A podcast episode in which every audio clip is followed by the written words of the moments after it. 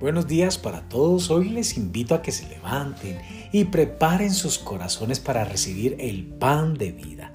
Y es a través de la semilla de Dios que lo recibimos para tener sabiduría en la toma de decisiones. La semilla de hoy se titula Con Jesús lograremos todas nuestras metas. Hay muchos tipos de metas en esta vida, grandes y pequeñas, simples o complejas. El asunto es que todas las tenemos.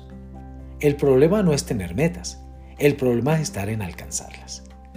Fácilmente hacemos resoluciones. La dificultad no se presenta en anhelar, se presenta en concretar. El alcanzar o no nuestras metas tiene un gran impacto en nosotros. Nuestra identidad, relaciones, autoimagen, emociones y mentalidad se ven afectadas positiva o negativamente por nuestra capacidad de alcanzar metas. Ahora bien, no solo es eso, sino que concretar nuestras metas es algo que tiene impacto en nuestra vida espiritual así como también lo tiene el postergar, abandonar y actuar con mediocridad. Dios nos creó con el potencial y la responsabilidad de alcanzar o lograr.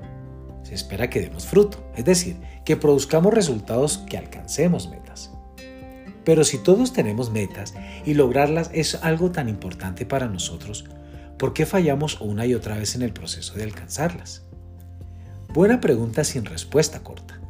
Son muchos los factores que intervienen en el hecho de que no concretamos las cosas que nos proponemos. Pero hay algo claro, un factor común. Luego de fijar una meta o determinar una visión, viene una etapa, la ejecución. Ahí se complica todo y es donde tenemos que hacer que sucedan las cosas. Asuntos como la falta de determinación, la inconstancia, la impaciencia, las excusas, la postergación, la mediocridad, la indisciplina y otras más nos juegan en contra y son enemigos a vencer. Por ello es muy importante involucrar a Dios en nuestras metas, en todas ellas, no solo en aquellas que tienen apariencia espiritual. Él está involucrado e interesado en todas las áreas de tu vida y puedes contar con Él para sobrepasar los obstáculos.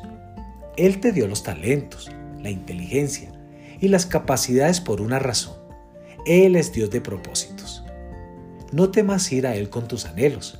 Él no es un triturador de sueños, como algunos creen o profesan, haciendo que muchos en lugar de acercarse a Él para presentar sus metas, corran para alejarse lo más posible. Eso sí, poner tus metas en manos de Dios no es ir y decirle, Señor, aquí están mis sueños y como yo confío en ti, tú vas a hacer lo que yo diga. Más bien es en intimidad soñar y dejarte guiar por Él. Confiar en que si alineas tus metas a los sueños de Dios para ti, estarás menos frustrado. Tu vida tendrá un significado que marcará una diferencia y más allá de las luchas del camino, los obstáculos y el trabajo duro, experimentarás la satisfacción del avance, la recompensa por el esfuerzo y tendrás real plenitud. El Señor tiene planes para tu vida y sin lugar a dudas, Él hará la parte imposible. Pero está en tus manos hacer lo posible, es decir, lo que te toca terminar la tarea, ser constante, dejar las quejas, dejar de divagar y empezar a avanzar para así lograr aquello que se supone debes lograr. Así que haz que suceda. Amados, recordemos que todo lo podemos en Cristo que nos fortalece. Vamos a leer unos textos bíblicos. En Juan capítulo 15, verso 8 nos dice, En esto es glorificado mi Padre, en que llevéis mucho fruto y seáis así mis discípulos. Proverbios capítulo 29, verso 18.